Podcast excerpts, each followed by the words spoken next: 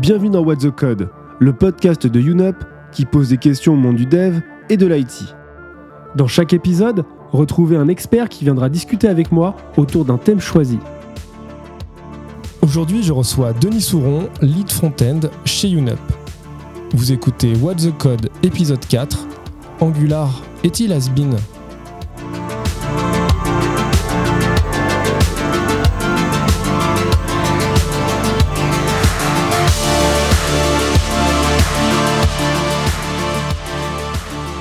Bonjour Denis, comment vas-tu?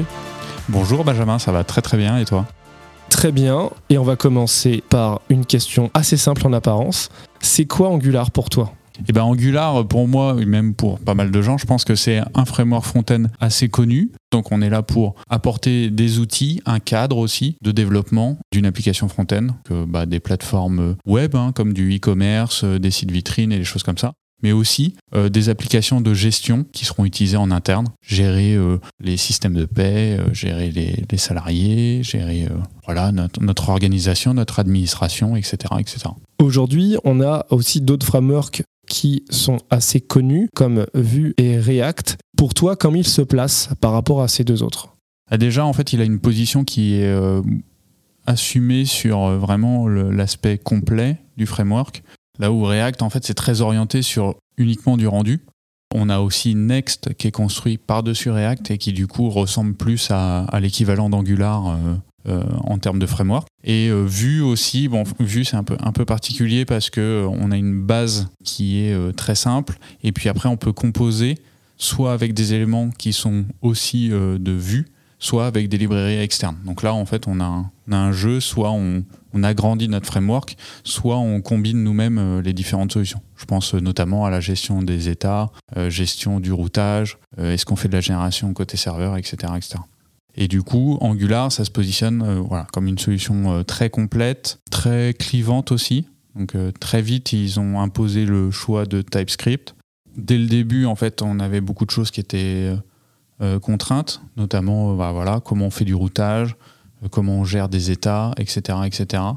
Donc en fait, on a d'un côté moins de liberté, mais d'un autre côté plus de cadre et donc du coup plus de normalisation.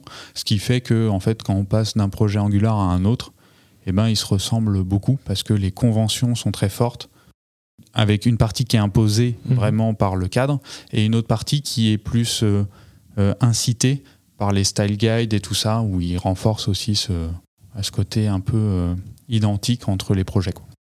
Et Angular aussi a aujourd'hui un peu de passif, puisque la version 2 d'Angular euh, a été release le 14 septembre 2016 et avant on avait AngularJS. D'ailleurs pour ça, au, tout départ il y a eu un amalgame entre AngularJS, AngularJS 2, Angular 2, c'est pour ça qu'on a une, on commence en version 2. Il n'y a pas eu de version 3 d'Angular et ensuite on enchaînait Angular 4 jusqu'à aujourd'hui Angular 14 euh, début juin 2022.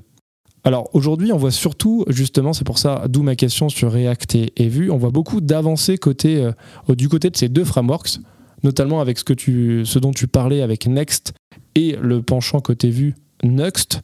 Aujourd'hui, on a Angular qui véhicule une image de framework lourd et vieillissant, euh, puisque comme je l'ai dit précédemment, on parlait d'AngularJS auparavant et c'est la fameuse première version d'Angular. Alors, est-ce que pour toi, aujourd'hui, euh, Angular est à la traîne par rapport aux autres au niveau de ses avancées? Alors d'abord, j'aimerais juste revenir sur la petite formulation de, framework vieillissant, parce que justement, euh, euh, c'est une étiquette qu'on peut lui coller, alors que en fait, c'est plutôt qu'il euh, y a une, philosophie assez marquée sur éviter les breaking change, ce qui fait qu'au final, quand on apprend les fondamentaux d'Angular avec bah, l'étape de tutoriel d'Angular 2, et eh ben au final, c'est à peu de choses près la même chose en Angular 14 aujourd'hui. Et donc, en fait, on a passé 12 versions et pour autant, les fondamentaux s'écrivent à peu près de la même manière. Euh, et qui facilite aussi les migrations et l'intégration des différents concepts, en fait, parce que, bah, comme on a un framework qui est assez imposant, et ben en fait, bah, les concepts, euh, c'est utilisable du début jusqu'à la fin euh, avec les mêmes syntaxes, bah, c'est plus appréciable.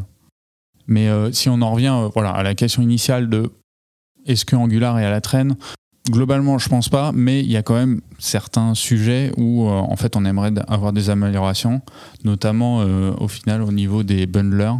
je pense particulièrement à Vite. Et en fait, ça montre aussi peut-être un des, problèmes un peu plus global au niveau d'Angular, c'est qu'il est un peu tout seul dans son coin. Là où, bah, si on fait du React, du Vue, du Svelte, on a des outils qui font partie de l'écosystème et qui peuvent s'appliquer à, plusieurs euh, frameworks. Là où en fait avec Angular, il y a toute une partie qui n'est pas laissée aux développeurs et donc du coup en fait euh, ben, on ne peut pas en profiter. Et je pense bah, voilà, à, VJS qui permet d'avoir un bundle qui est très rapide, euh, au moins pour la partie serveur de développement. Ce bundler, on peut l'utiliser sur React, on peut l'utiliser sur Vue, mais en fait Angular, on l'a pas. Quoi. Euh, et, pour le mettre en place, bah, on n'a rien euh, et, on n'a même pas la possibilité voilà, de brancher des choses. Et ça, c'est euh, un peu un feedback global au niveau d'Angular, c'est que si on veut brancher des trucs qui viennent d'émerger, bah, en fait, on peut pas. Et donc, en fait, on a quand même des petites améliorations au niveau de, du build, parce qu'on a des petits bouts de S-Build qui sont rajoutés au fur et à mesure. Donc ES-Build, juste pour préciser, c'est une méthode de build qui se base sur les ES modules et qui est le fonctionnement euh, de base de Vite. En fait, Vite repose entièrement sur ESBuild pour euh, avoir des performances de, packaging très très performantes. Il existe des plugins pour Webpack qui se branchent sur de l'ESBuild et donc c'est comme ça qu'au fur et à mesure on intègre de l'ESBuild dans le bundle Angular. Quoi. Mais ça arrive très doucement et, je pense que là-dessus, en fait, rien que le fait qu'on puisse pas changer facilement, bah, ça freine la progression. Quoi. Angular a souvent été décrié pour son manque de performance et notamment au niveau du rendu des templates. Avec la version 8, ils introduisent un nouveau concept du nom d'Ivy. Est-ce que tu pourrais nous en dire un peu plus sur le sujet, Denis? Alors Ivy, c'est un compilateur de templates. C'est un moteur qui va euh, analyser, entre autres, ces, euh, templates HTML pour les transformer en fonction de JS qui vont générer euh, du HTML. Et le, fait d'avoir créer Ivy, donc un nouveau moteur, ça a permis à, l'équipe Angular de reprendre la main sur pas mal de choses avec le, bah, tout le recul qu'ils ont eu au travers des années et euh, notamment euh, la performance, l'approche de la compilation. Avant, serveur de développement, en fait, on faisait de la compilation euh, just in time, donc en gros au dernier moment, c'est-à-dire qu'on compile le minimum possible côté Node. Après, la fin de la compilation presque se termine dans le, dans le navigateur. Et avec Ivy, on fait systématiquement donc de la compilation AOT, donc en avance sur le temps. Donc en gros, c'est juste qu'on compile toute l'application, donc comme le mode de production, mais on a ça aussi dès le mode de développement. Et donc cette compilation, elle nous permet aussi de faire des vérifications de typage plus élevées, des vérifications de euh, syntaxique plus élevées. Et grâce à ces analyses en fait plus poussées, on peut aussi faire des optimisations plus poussées, parce qu'on comprend mieux en fait le code qui est compilé. Effectivement, et je rajouterai juste une petite chose sur euh, le JIT justement. Le compilateur était embarqué dans le navigateur. Et là où c'était intéressant justement, comme tu l'as dit avec l'AOT, c'est que le rendu était optimal et le bundle était ultra réduit à ce dont on avait vraiment besoin. Angular véhicule un peu cette image de framework lourd all-in-one, justement, où on va avoir très peu de modularité, finalement, en tout cas en apparence, du framework. Aujourd'hui, on parle beaucoup de micro front-end. Alors, c'est quoi le micro front-end C'est le fait euh, d'avoir une application web front-end et de la diviser en un ensemble d'applications indépendantes, tant au niveau du cycle de vie, de la complexité ou de la technologie, par exemple. On peut très bien avoir un bout d'Angular qui réagit avec du React ou même avec du Vanilla.js et qui ensuite cohabitent et communiquent ensemble. Est-ce qu'avec Angular, on peut en faire aujourd'hui? Si oui, comment du coup, euh, Denis? Tout seul, on ne peut pas faire de micro-fontaine encore en Angular. Donc c'est des choses qui sont prévues, mais pour l'instant, on ne peut pas. Par contre, construire un micro-fontaine avec que de l'Angular, et eh ben, au final, on peut en faire depuis Angular 6 à, peu près. Euh, je dis à peu près parce que dans la description que tu as donnée, il y a aussi euh, une notion qui est importante, c'est pouvoir packager et livrer certaines applications sans les autres. Euh, la technique qui nous permet d'avoir entre guillemets des micro-fontaines depuis Angular 6, c'est en utilisant la notion de workspace qui a été euh, ajoutée dans le, compilateur euh, d'Angular. Et donc du coup, on va pouvoir décrire plusieurs projets. Certains de ces projets seront des applications et d'autres seront des librairies. Mais sauf que cette solution-là, elle n'embarque pas un élément qui est clé, qui est le versionnement de ces applications et le versionnement de ces librairies. Et donc sans cette étape-là, on peut avoir des soucis à livrer indépendamment des applications. Ok, et avec Angular, comment ça va se passer pour construire ce micro front-end? Euh, En fait, on, utilise les workspaces, donc on va, on va décrire nos applications, nos librairies. En fait, au lieu de, charger une, un module en lazy loading, et eh ben en fait, vous allez remplacer ça par une application directement. Et donc, en fait, comment vous allez construire votre application? Vous allez faire un shell, donc qui sera une coquille pour toute votre application.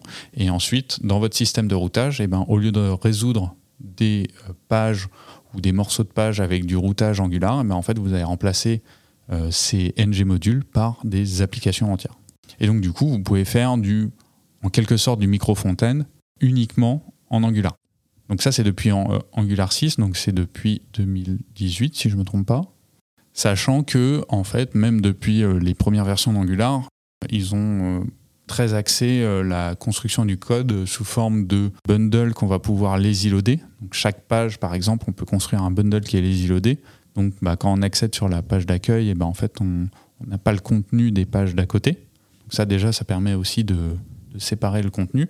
Et l'avantage aussi d'Angular, c'est qu'en fait, bah, ils ont pris le parti pris de, de, faire du code modulaire dès le début. Et les ng modules, justement, c'est une approche qui est vachement importante parce que euh, ça nous permet de construire des modules, donc de construire une architecture modulaire, et c'est un des prérequis pour faire du micro-fontaine. Parce que si on n'a pas des modules, donc après ça peut se transformer en librairie, mais si on n'a pas de modules, eh ben en fait on ne peut pas euh, construire nos applications en réutilisant ces modules. D'accord. Ou alors on va faire beaucoup de duplications ou beaucoup de choses comme ça. Donc en fait, Typiquement, un des exemples que j'aime bien citer pour le micro-fontaine, en fait, vous allez avoir plusieurs applications ok, euh, qui représentent un certain nombre de pages. Mais imaginez que vous ayez de la gestion d'utilisateurs entre ces applications. Ben là, ça va être un code commun. Parce que sinon, en fait, vous n'allez pas vous en sortir entre les duplications, etc., etc. Donc, vous allez faire une librairie commune à ces différentes applications qui est là pour gérer vos utilisateurs. Donc, est-ce qu'ils sont connectés euh, Quelles sont les informations que vous avez sur l'utilisateur Le prénom, le nom, son adresse, etc. Suivant votre métier au final? Dès aujourd'hui, même si vous ne faites pas de micro-fontaine, bah, vous pouvez déjà découper euh, le contenu euh, de, de la gestion d'utilisateur dans un ng module qui est utilisé au travers de toutes vos pages et même après faire une librairie si vous voulez. Mais l'avantage de ça, c'est qu'en fait, bah, en fait, depuis Angular 2, vous pouvez faire une application qui est micro-fontaine ready. D'accord. Donc depuis assez longtemps finalement. Depuis le début. Et en fait, c'est ça qui est vraiment intéressant, c'est que le micro-fontaine, ça peut avoir des coûts qui sont élevés, notamment sur le versionnement des librairies, les déploiements indépendants, etc.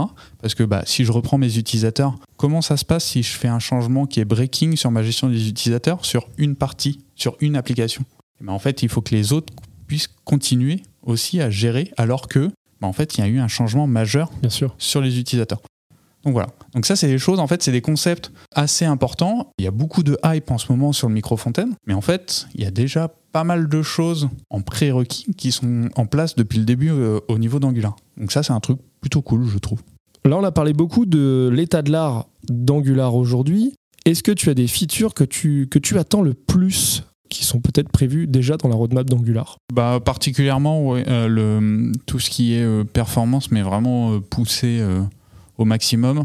Euh, je, repense encore une fois au framework Quick où, euh, en fait euh, on livre que du HTML quasiment.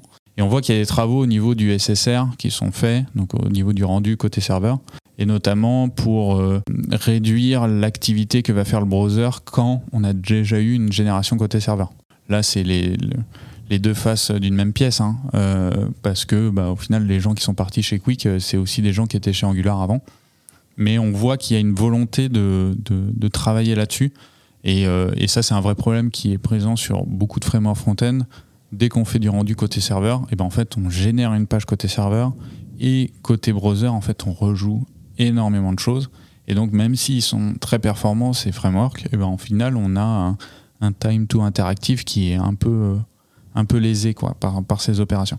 Et sinon, la deuxième chose, parmi la roadmap que j'aimerais bien euh, à voir, c'est la suppression de zone JS, parce qu'au final, ça rajoute quand même euh, pas mal de choses.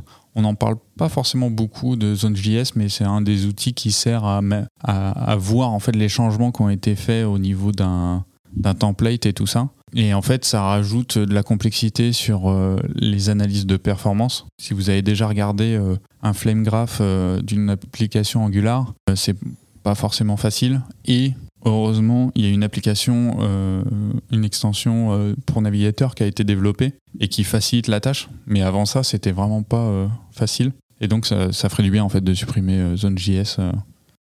Et on arrive bientôt à la fin de ce podcast. Mais avant ça, passons à la conclusion.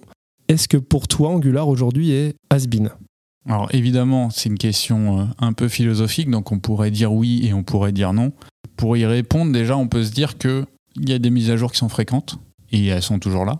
Et notamment des mises à jour qui peuvent être structurantes, comme euh, les versions de TypeScript. Là, on est en 4.7, donc au final, euh, on n'est pas en retard du tout sur euh, TypeScript. Techniquement, c'est un framework qui est pas dépassé en fait. Hein. Il, fait de l'architecture orientée composants. Les concurrents font à peu près la même chose. Donc là-dessus, il n'y a pas forcément grand chose à redire. Mais il est toujours clivant. Et donc, au départ, ce qui était juste de quelque chose de ça m'intéresse pas, bah là, si je prends quelque chose qui qui m'intéresse pas et qui est un peu plus âgé, eh ben je peux me dire, bah, il est peut-être un peu has-been, quoi. C'est bon, il est dépassé. Alors que, pas forcément. Je pense que c'est vraiment une notion de clivage qu'une notion de temporalité euh, pour l'instant. Et ensuite, quand on regarde les enquêtes de satisfaction, et eh ben, au final, quand on demande à des développeurs Angular, ils sont plutôt satisfaits du framework. Je pense notamment au, développeur survey qui avait été fait euh, l'année dernière. Euh, en fait, il y a eu 25 000 réponses et sur les 25 000, il y a un taux de satisfaction qui est de 84% donc il est plutôt élevé. Et contrairement au State of JS de 2021, où il y avait deux fois moins d'avis, et en plus le taux de satisfaction est de 44%. Donc là, en fait, on voit que quand on demande à tout le monde, bah, le framework ne plaît pas forcément. Et quand on demande aux gens qui travaillent avec Angular tous les jours, eh ben en fait, c'est un framework qui leur convient plutôt bien. J'en parlais au tout début, le fait qu'on puisse brancher ou pas un bundler, au final, ça, c'est, ça peut être des choses qui peuvent être rédhibitoires pour certains. Et aujourd'hui, si je devais résumer la question à se poser au niveau d'Angular, c'est pas est-ce qu'il est has-been, mais c'est plutôt est-ce que j'ai besoin d'Angular ou d'un autre framework? Et au final, cette question-là, elle existe depuis le début. Et c'est la fin de ce podcast. Merci Denis d'être venu dans What the Code. Merci pour l'invitation. Si ce contenu vous a plu, n'hésitez pas à nous laisser des commentaires et 5 étoiles sur Spotify et Apple Podcast. Vous pouvez également nous retrouver sur Google Podcast et Ocha mais aussi directement sur le site de unup.fr. Et si vous avez des idées de sujets pour les futurs épisodes, n'hésitez pas à les laisser en commentaire. Sur ce, on vous dit à la prochaine. Salut